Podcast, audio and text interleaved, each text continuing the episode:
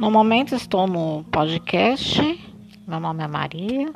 Estou visualizando a página, encontrando algumas ferramentas e ver se é viável para a complementação do conteúdo da edição e alguns menus se é ou não complementar para compartilhar, para gravar, para fazer a edição, enviar textos, imagens